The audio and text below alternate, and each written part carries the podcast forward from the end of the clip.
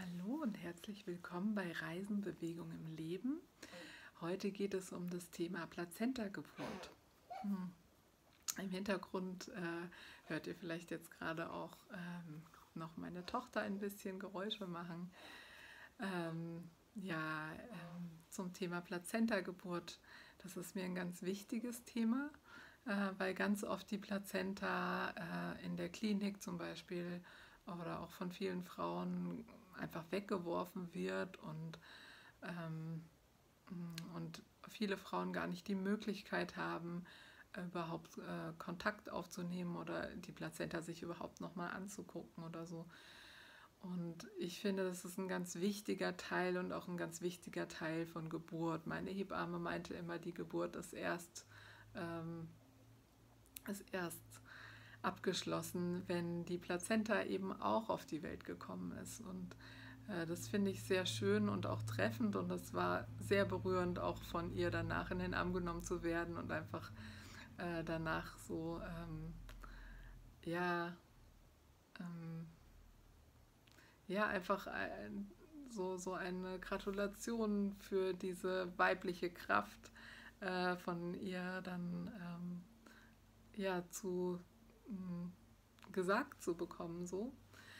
Und ähm, zur Plazenta-Geburt, ganz oft ist es in äh, Kliniken so, äh, dass äh, wenn es ein bisschen länger braucht, ähm, dass äh, man dann nach kurzer Zeit schon ein Medikament bekommt und, äh, und wenn es dann sich immer noch nicht weiter äh, bewegt und schnell genug geht, dann ist es ganz oft so, dass Frauen dann auch ausgeschabt werden. Und äh, das wäre bei mir sicherlich der Fall gewesen, wäre ich in der Klinik, weil die Plazenta-Geburt sich bei mir hat ein bisschen, ja, ein bisschen hat Zeit gelassen.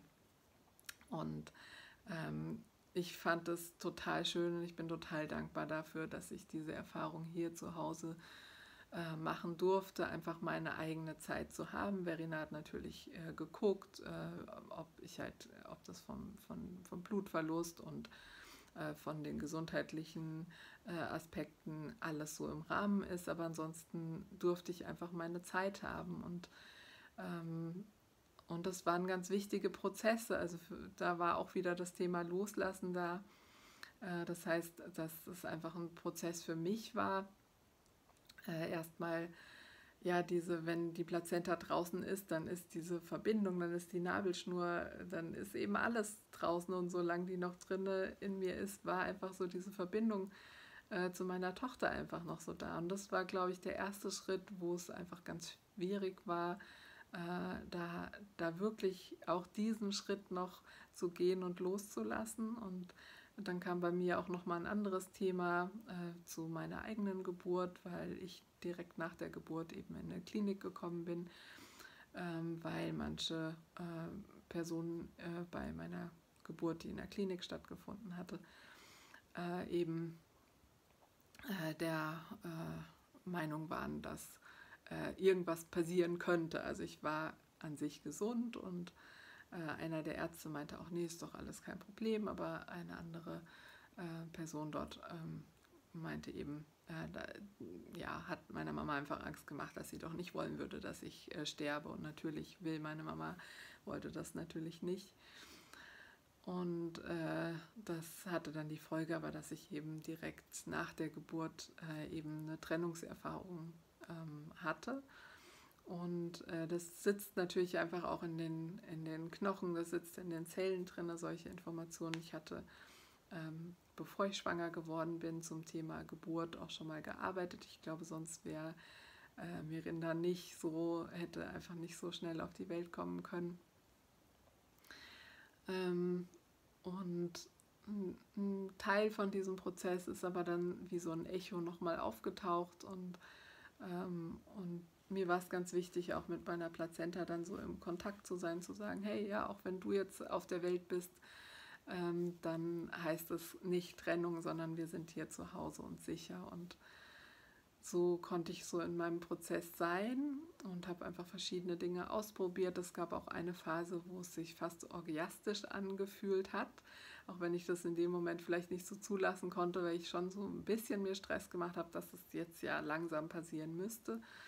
Äh, dass sie auch mal kommt. Und ähm, letztendlich war es dann, dann auch so, dass es nach einiger Zeit, ähm, ähm, ja, ich ähm, sich nochmal was anderes geöffnet hat. Also dazwischen ähm, meinte Verena, dass es eben sein könnte, dass man einen Blasenkatheter äh, legen muss, weil vielleicht die Blase voll ist und im Weg. Und ich habe mir das dann ganz in Ruhe erklären lassen, was da genau passiert. Und ähm,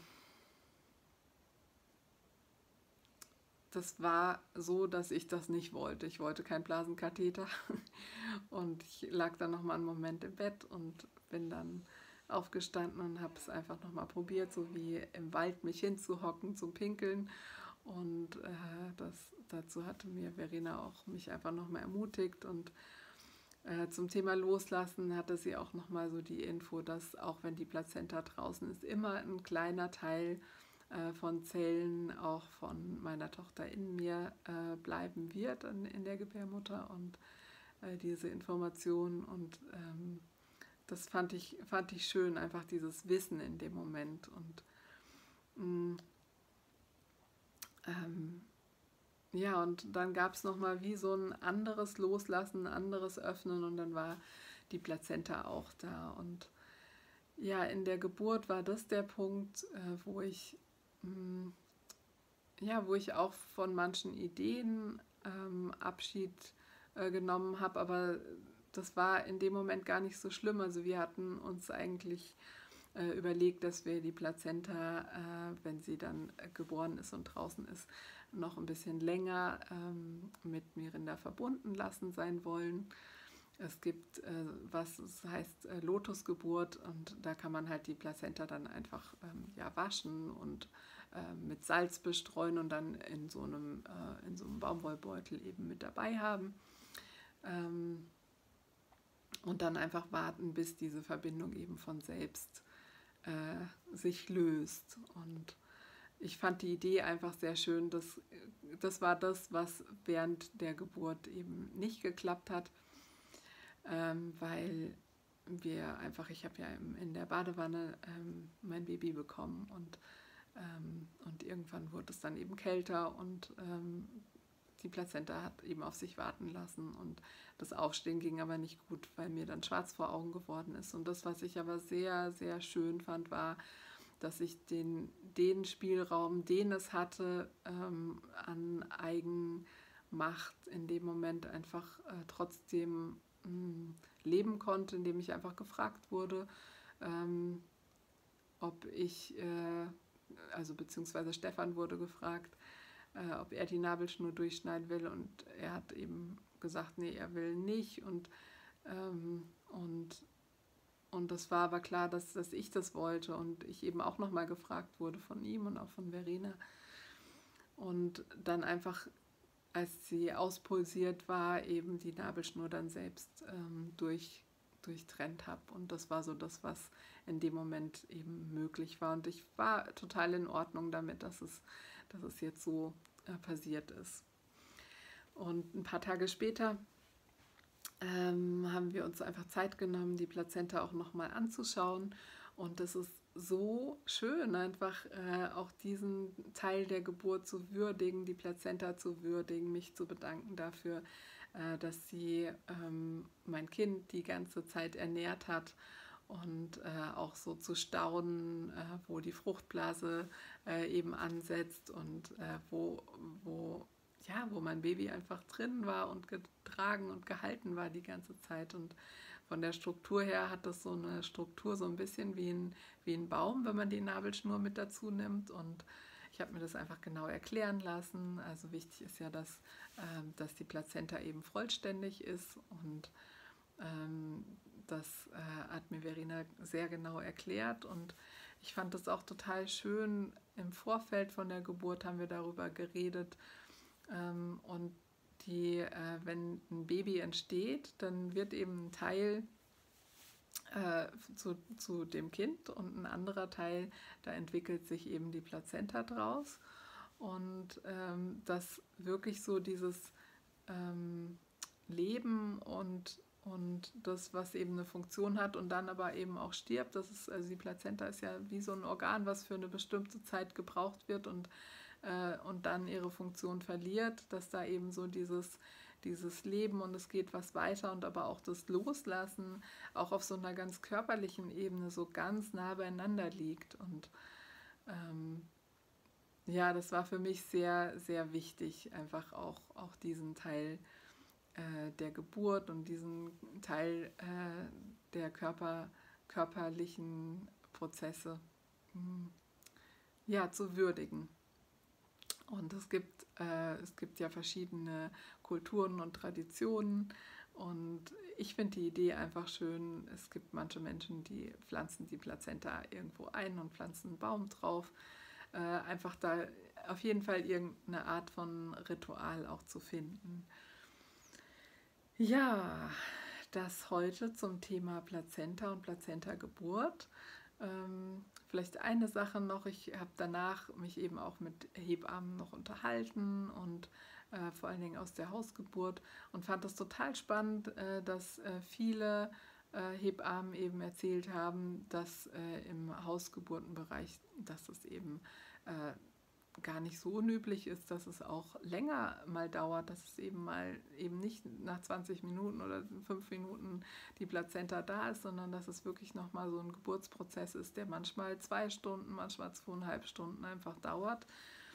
Und äh, dass in der Hausgeburt äh, einfach eine andere eine andere Norm ist oder man mittlerweile gar nicht mehr weiß, was ist eigentlich normal, weil halt ganz schnell äh, eingegriffen wird und da einfach nochmal ein ganz großes Danke an meine Hebamme und an das Vertrauen, was sie in, in meinen Prozess hat. Und äh, dass es einfach so sein durfte, dass, dass, ja, dass ich gebärt habe, dass ich die Gebärende war und, ähm, und einfach in meiner Verbindung zu mir und meiner Körperin und meinem Baby sein konnte. Und ja, dass das so sein durfte, da bin ich sehr, sehr dankbar. Und auch das, äh, ja, ein Danke an Stefan und an Mirinda, dass äh, sie so ähm, diesen Prozess so schön mit mir erlebt haben, ähm, als die Nabelschnur durchtrennt war und ich eben mit der Plazenta-Geburt beschäftigt war, lag, lag Mirinda die ganze Zeit auf der nackten Brust von Stefan. Und äh, da hatten sie so ihren ersten Kontakt. Und als die äh, Plazenta dann auch geboren war, äh, da wollte ich sie dann alle wieder bei mir haben. Und das war ein so schöner Familienmoment, einfach mh, hm, mein Baby auf der Brust zu haben und Stefan neben mir und diesen ja so bezaubernden Moment miteinander feiern zu können. Ja, Leben feiern, Leben feiern in allen Facetten.